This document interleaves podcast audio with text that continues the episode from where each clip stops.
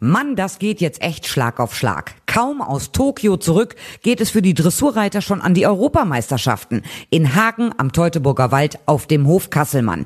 Und damit hallo und herzlich willkommen zu einer neuen Ausgabe von Pferdeverstand, der Podcast. Die EM ist vom 7. bis 12. September. Und heute war auf dem Hof Kasselmann die große Vorab-Pressekonferenz. Ich habe da mit Isabel Wert gesprochen über den Erfolg in Tokio, den kommenden Abschied von Bella Rose, die anstehende EM mit Weihegold bis hin zu Satchmo, der das Rentnerleben genießt. Dazu habe ich auch mit der Bundestrainerin Monika Teodorescu über die EM gesprochen, mit einem der Hausherren François Kasselmann und mit dem President of Honor Karl Theodor zu Guttenberg. Ja, der war auch da. Der ist nämlich quasi Nachbar vom Hof Kasselmann. Was es bedeutet, President of Honor zu sein und welche große Rolle der Pferdesport in seiner Familie hat, all das hört ihr jetzt. Viel Spaß!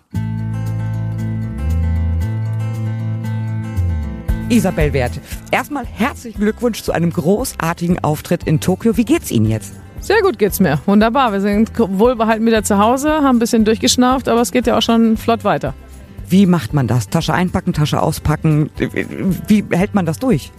Naja, das äh, Einpacken ist immer komplizierter als das Auspacken und äh, ansonsten ist das ja auch jetzt keine, keine neue Erkenntnis, sondern etwas, was wir seit, äh, oder ich zumindest seit 20, 30 Jahren äh, mehr oder weniger äh, 30, 40 Mal im Jahr mache und deshalb äh, ist das schon Gewohnheit. Bella Rose ist gut zu Hause angekommen und ist äh, fit. Jawohl, die ist sehr kernig und flott. Äh, heute Morgen ist sie noch... Äh, äh, ziemlich äh, lustig durch die Gegend gehüpft. Nein, ich bin sehr froh, er hat das super überstanden und äh, er freut sich äh, bester Motivation. Sie wird ja jetzt in, verabschiedet in Aachen. Gibt es da schon ein bisschen mehr Einzelheiten zum Programm? Naja, sie wird äh, in äh, Aachen äh, ganz normal im Nationenpreis an den Start gehen und wird dann in der Kür sozusagen ihren letzten Auftritt haben und hoffe, dass sie das äh, nochmal ähnlich äh, brillant, ganz so brillant wird schwer, das zu wiederholen, wie in Tokio geht, aber ich versuche, sie nochmal äh, entsprechend äh, toll zu präsentieren und sie sich sowieso. Und äh, dann wird es ihr letztes Turnier gewesen sein. Und ich finde es einfach schön, sie auch sportlich zu verabschieden und nicht äh, so an der Hand und irgendwie einen Sattel runternehmen oder ähnliches. Das ist nicht mein Ding, sondern sie ist topfit, sie ist im Sport, aber ich finde es auch richtig, äh, sie so zu verabschieden, äh, wie man sie äh, kennt, nämlich in Topform und nicht so die Kurve so langsam sinken zu lassen. Sie haben ja immer gesagt, es ist ihr Herzenspferd. Ähm, die vereint alles, was sie bei allen anderen Champions ähm, auch hatten, aber das alles in Belarus. Danach wird sie das Rentner-Dasein auf ihrer Koppel genießen dürfen? Ja, sie wird das Rentner da, natürlich wird sie weiter geritten. Sie ist ja nicht jetzt ab übermorgen dann oder nach Aachen äh, montags auf der Wiese, sondern äh, auch auf der Wiese, aber natürlich äh, nach wie vor weiter geritten. Und ich wünsche mir und hoffe, dass sie dann auch nochmal das eine oder andere Fohlen bekommt. Äh, das werden wir ganz in Ruhe im nächsten Jahr mal angehen und ähm, hoffe einfach, äh, dass sie genauso ihre Rente äh, so lange genießen kann, wie zum Beispiel ein Satchmo, der sich jetzt mit guten 27 äh, tapfer und äh, wirklich rundum fit und wohl mit seinem Pony auf der Wiese tummelt und äh, das wünsche ich mir ebenfalls für Bella. Johnny, Ernie haben ein gleiches. Also ich habe schon eine ganze Rentnerband zu Hause und äh, das erfüllt mich mit großem Stolz und Freude, wenn diese Pferde, die so viel im Sport geleistet haben, entsprechend äh, auch dann ihr Leben genießen können äh, ohne Sport. Aber es wird auch eine Zeit brauchen, weil sie einfach wirklich sehr motiviert und fit ist, äh, bis dass sie sich äh, irgendwo äh, wirklich auch in die in die äh, in die Wiese oder in die in die Rente verabschiedet hat. Also es wird schon auch noch ein, zwei, drei Jahre bestimmt Übergangszeit mit sich bringen. Die müssen ja auch abtrainiert werden. Aber ich finde das richtig schön, wenn man hört, dass es Satchmo so gut geht mit 27 auf der Koppel. Herrlich. So stelle ich mir auch ein Rentnerleben äh, als Pferd vor. So muss das sein. Jetzt blicken wir auf die Europameisterschaften. Wie fit ist Weihegold? Die ist auch sehr fit, hat jetzt so ein ganz kleines Bäuchlein in den zweieinhalb Wochen bekommen, als wir weg waren, aber äh, sie ist wirklich auch sehr motiviert und äh, ich freue mich äh, drauf, sie auch hier in Hagen dann äh, zu präsentieren. In Tokio wart ihr ganz klar die Nummer eins, da ging kein Weg dran vorbei. Wird das in Hagen jetzt auch so sein bei der EM? Das will ich hoffen. Also wieder Gold. Wer sind denn die stärksten Konkurrenten? Naja, das werden äh, in diesem Falle nicht die Amerikaner, aber die Engländer und äh, die Dänen, die Schweden. Also werden ja auch nicht alle dann mit dem gleichen Pech verfolgt sein, wie zum Beispiel die Schweden, die ge geschwächt waren, weil Patricks Pferd ausgefallen ist und so weiter. Also äh, schauen wir mal. Und am Ende des Tages äh, neues Spiel, neues Glück. Ähm, es kann eben immer mal, auch wenn das äh, immer etwas belächelt wird, es kann immer schnell was passieren. Natürlich sind wir hier wieder mit Streichergebnis unterwegs, was die Sache ein bisschen mehr entspannt als in Tokio, wo man sagt, ein falscher Tritt in Anführungsstrichen und äh, schon kann die Mannschaft geplatzt sein. Ähm, aber trotzdem, ähm, immer muss erst geritten werden und dann sehen wir weiter. Gucken sich denn die anderen Ritter an, von Dujardin zum Beispiel und von anderen namhaften Reitern, wo man denkt, oh, die können auch richtig hoch in die Prozente gehen? Naja, wenn es, wenn es zeitlich geht, klar, natürlich schaue ich mir die Konkurrenz an und auch überhaupt, um den, Wettkampf äh, zu sehen und zu spüren. Aber es hängt natürlich häufig davon ab, äh, äh, wie die eigenen Startzeiten sind und wann man selber wie reiten und trainieren muss. Überraschung für mich war der kleine Gio in Tokio. Von dem war ich ja total angetan. Hatten Sie auch eine Überraschung in Tokio erlebt von jemandem, wo Sie sagten, oh, damit hatte ich nicht gerechnet?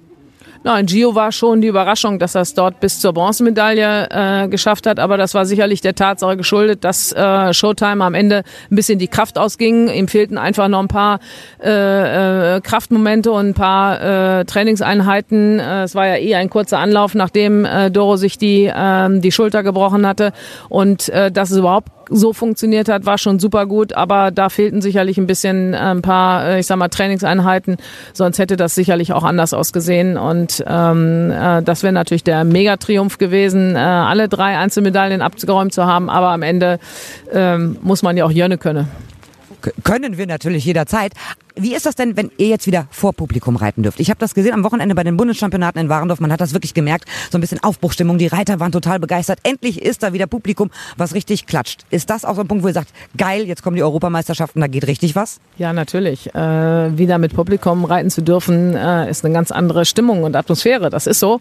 Ähm, und da freuen wir uns auch riesig drauf und hoffen, hoffen, hoffen, dass wir äh, so peu à peu à peu zur Normalität zurückkehren. Es sind jetzt ihre 15. Europameisterschaften. Wird das normal? Nein, Championate werden noch nicht normal. Und das, das Schöne ist ja, dass man immer wieder mit, äh, mit neuen Pferden sich neu äh, beweisen muss, beweisen kann. Und in den ganzen Jahren ist mir gelungen, mit doch mehreren Pferden Championate zu beschreiten. Und das macht mich wirklich sehr stolz. Und in diesem Jahr glaube ich, es gibt nicht so viele Reiter, die in einem Jahr auf einem Championat äh, mehrere Pferde an den Start bringen können und äh, auch trotzdem noch ähm, wettbewerbsfähig sind. Ein Ritt von Ihnen ist mir persönlich immer im Gedächtnis geblieben, werde ich nie vergessen, Satchmo 2006 in Aachen. Was ist in Ihrer gesamten jahrzehntelangen Karriere der Ritt, wo Sie sagen, ja, der steht ganz oben? Das ist tatsächlich 2006, äh, das hatte eine ganz, ganz besondere Atmosphäre und ich glaube, wir sind nie vorher und nie nachher in einer so, solchen Atmosphäre geritten. Ein solches Publikum und dann wirklich vor 40, 45.000 Leuten in einem Stadion zu reiten, das hatte eben die Tragkraft, die man äh, nicht hat, wenn es eben ein leeres Stadion ist. Ich war dabei, ich habe es genossen, ich fand es großartig und ich hoffe, dass wir in diesem Jahr bei der Europameisterschaft einen ähnlich magischen Moment erleben werden. Dankeschön. Schauen wir mal, wir hoffen, ja. Monika Tedorescu, nach Tokio direkt die Europameisterschaften. Wie anstrengend ist das? Also Tokio, Warendorf, Füchtdorf, Hagen. Ja, genau in der Reihenfolge, das ist richtig. Ja, also nach Tokio ist vor Europameisterschaft, also vor Hagen. Und äh, ja, alle Pferde sind gut nach Hause gekommen. Es geht allen blendend und äh, die Reiter offensichtlich auch, nachdem hier und da noch ein bisschen abgefeiert wurde. Aber äh, ja, wir sind frohen Mutes und freuen uns drauf. Die Vorbereitungen laufen und im Hause Kasselmann wird alles hergerichtet. Also das wird eine schöne Geschichte. Im Prinzip geht das Tokio-Team an den Start hier in Hagen. Isabel hat natürlich ein anderes Pferd dabei, aber wird's wieder Gold? Das wissen wir am Ende. Beziehungsweise, wenn es äh, Mittwochabend ist, dann wissen wir, ob wir äh, das Mannschaftsgold verteidigen konnten. Ähm, das Team ist natürlich sehr stark. Äh, da Lehrer allen voran, Isabel wird Weihegold an den Start bringen und Dorothee ihren äh, bewährten Showtime, der auch wieder sehr gut in Form ist. Und äh, endlich darf Helen Lange-Hahnberg an den Start gehen, die ja als Reservistin mit in Tokio war, aber schon von vornherein für die Europameisterschaft gesetzt wurde. Die Konkurrenz ist sehr stark. Wer ist da der schärfste Konkurrent? Ja, es werden auch da wieder diverse Olympiapferde an den Start kommen und äh, zumindest ist das das Nennungsergebnis und ich rechne auch da wieder mit Großbritannien, Niederlande, Dänemark oder andersrum, wie auch immer. Äh, aber mein Fokus liegt äh, absolut auf unserem Team. Wird man die Reiserei zu den großen Championaten irgendwann leid? Nein, nicht wirklich. nein, nein, ich liebe das. Ich bin zwar auch natürlich sehr gerne zu Hause und es äh, ist auch eine schöne Zeit jetzt wieder zu Hause, auch in Füchdorf und meinen Hunden und meinem Mann. Und äh, trotzdem, äh, große Championate äh, sind immer ein Reiz, egal wo in der Welt das ist, aber Hagen ist jetzt nun wirklich keine Weltreise. Ich wollte sagen, von Füchdorf aus gerade mal knapp eine halbe Stunde mit dem Auto. Das, also so nah gibt's ein Championat ja sehr selten. Das ist auch nicht schlimm. Also ich find's herrlich und ich glaube, ich darf auch im eigenen Bett schlafen. Es wurde nach Tokio direkt schon spekuliert, wie es äh, weitergeht mit Ihnen. Sie bleiben bitte weiter Bundestrainerin, oder? Auch im nächsten Jahr. Ja, wir werden ja am Ende des Jahres Gespräche führen äh, mit meinem Chef, mit meinem äh, Geschäftsführer, Dr. Dennis Peiler, und dann schauen wir weiter. François Kasselmann, die Europameisterschaften direkt in zwei Altersklassen auf Ihrem Hof, jetzt direkt im September, 7. bis 12. September. Ich find's super toll, dass Sie gesagt haben, wir machen das. Wie viel Leidenschaft muss von Ihrer Seite kommen, dass Sie gesagt haben, ein Jahr ohne EM geht nicht, wir wollen das, wir stellen unseren Hof bereit, wir haben die Infrastruktur, wir machen das.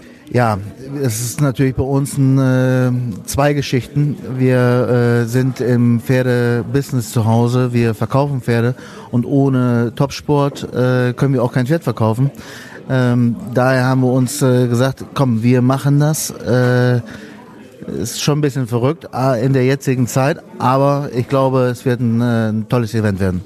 Jeder im Reitsport kennt ihren Hof, kennt ihre Anlage, kennt den Namen Kasselmann, war schon mal hier. Da gibt's viele Veranstaltungen, die man hier schon besucht hat. Jetzt wird für die Europameisterschaft wieder einiges an Erdboden bewegt. Es werden wieder Bauarbeiten durchgeführt. Was wird alles noch verändert? Ja, wir haben eine, unsere sogenannte alte, äh, überdachte Tribüne wird jetzt umbenannt in äh, die Loge Süd. Es wird ein äh, drei, drei Ebenen Logenbereich gebaut. Ganze Umrandung vom Stadion neu. Wir haben LED-Bannenwerbung. Äh, ähm, sicherlich, wir bauen auch noch zeitgleich noch mal einen Stall bei uns hier, aber wir sind das Bauen auch ein Stück weit gewohnt und sind ganz zuversichtlich, dass wir äh, passend fertig sind. Jetzt gibt's ja nicht nur die Dressur-Europameisterschaften hier, sondern auch noch Springen. Warum ist zusätzlich noch Springen mit in das Turnierprogramm aufgenommen worden? Es hat natürlich auch einen kleinen Grund. Äh, wir mussten ein, müssen ein Rahmenprogramm schaffen, aber nichtsdestotrotz, äh, wir haben einen guten Partner mit der BEMA AG und äh, haben dann gesagt, wir machen noch eine Station der Riders-Tour hier. Und äh, also ist es nicht mehr ein ganzes Rahmenprogramm, es ist schon wieder Hochleistungssport. So viel Spitzensport an mehreren Tagen hier bei Ihnen zu Hause. Worauf freuen Sie sich denn am meisten? Auf äh, Leute mit glücklichen Gesichtern und äh, dass äh, wir viele Tränen bei den Medaillenzeremonien haben. Vielen herzlichen Dank, das hoffe ich auch. Dankeschön. Herzog Gutenberg, Sie sind bei den Europameisterschaften Hagen 2021 President of Honor. Was heißt das? Das ist ein unfassbar klangvoller Titel, aber es ist eine Vorgabe, die der internationale Verband macht. Es muss jemand diese Rolle einnehmen und zwar gerade für die Fälle, wenn es mal knirschen sollte. Dann, wenn eine Schlichtung gefragt ist oder wenn irgendwelche Probleme auftauchen sollten, dass man dann unterstützen kann. Und äh, für diese Rolle bin ich angefragt worden und ich habe das von Herzen gerne angenommen. Jetzt muss man dazu wissen, dass Sie in unmittelbarer Nachbarschaft von Hagen am Teutoburger Wald wohnen, nämlich in Hasbergen unter anderem, aber auch eine reiterliche Familie sind. Sie reiten, Ihre Frau reitet und vor allen Dingen Ihre beiden Töchter reiten. Wie gut ist denn Ihr reiterliches Können? Also der eine sagt, Sie können einen Grand Prix reiten, aber auch einen Springparcours absolvieren. Wie schätzen Sie sich selber ein? Mit der hoffentlich notwendigen Bescheidenheit. Ich war tatsächlich nie ein, ein großartiger Turnierreiter oder ähnliches. Ich habe äh, genug Wettbewerbe in meinem Leben gehabt, da brauchte ich nicht noch die Reiterei dazu. Aber ich bin wirklich begeisterter Dressurreiter. Und oftmals liegt es natürlich daran, wenn man ein großartiges Pferd hat, das alle Lektionen irgendwie kann, muss man sich manchmal ganz besonders dumm anstellen, um halt dann nicht zu piaffieren. Aber ich reite wirklich mit viel, viel Begeisterung und das Urteil über mein Können müssen andere abgeben. Das sollte man nicht selbst machen. Jetzt dürfen Sie aber gerne mal aus dem Nähkästchen plaudern. Bei wem trainieren Sie denn? Weil Piaf Passage kann man ja nicht mal eben zwischen Suppe und Kartoffeln machen. ich habe einen wunderbaren Trainer in Christoph Koschel und äh, gelegentlich auch sein Vater. Und die wissen schon entsprechend mich zu pfriemeln und warten immer darauf, dass dann entsprechend der Schweiß auch fließt. Und zwar nicht nur beim Pferd, sondern auch bei mir. Und von daher ist das die beste Voraussetzung, die man haben kann, um sich dann auch ranzurobben an die entsprechend schwierigen Lektionen. Wie ist denn Ihre Familie zum Reitsport gekommen? Jetzt sagen Sie nicht, das waren die Töchter. Nein, es war nicht die Töchter. Das war tatsächlich mein Vater, der selbst in jungen Jahren Springreiter war und auch die Reitlehrerausbildung gemacht hat, bevor er dann Musiker wurde. Und äh, der uns Kinder als Vier-, Fünfjährige natürlich dann, wahrscheinlich sogar ein bisschen früher, schon auf Pferde gesetzt hat. Und mich hat mein ganzes Leben lang die Reiterei im positiven Sinne verfolgt. Und ich muss sagen, es war umgekehrt. Ich glaube, meine Töchter haben das Gen so ein bisschen mitbekommen oder die Leidenschaft mitbekommen. Von mir sind natürlich beide die besseren Reiter geworden.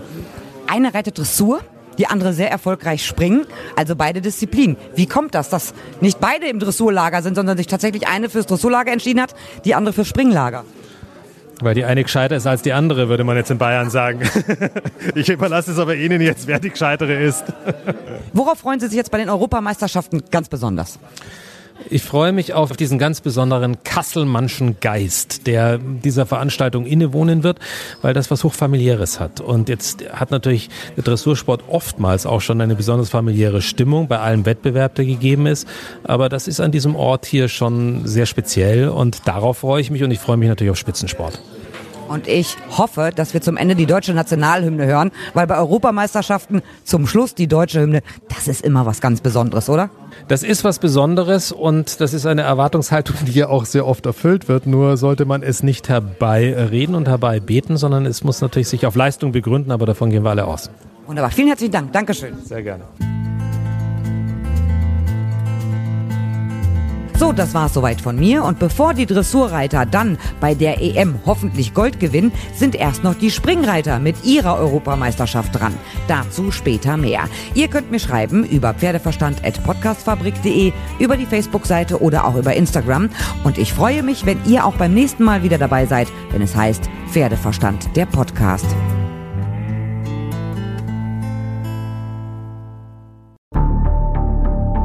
Wie lange kann ein Mörder sein dunkles Geheimnis bewahren? Wann bekommen die Angehörigen Gewissheit und die Opfer Gerechtigkeit?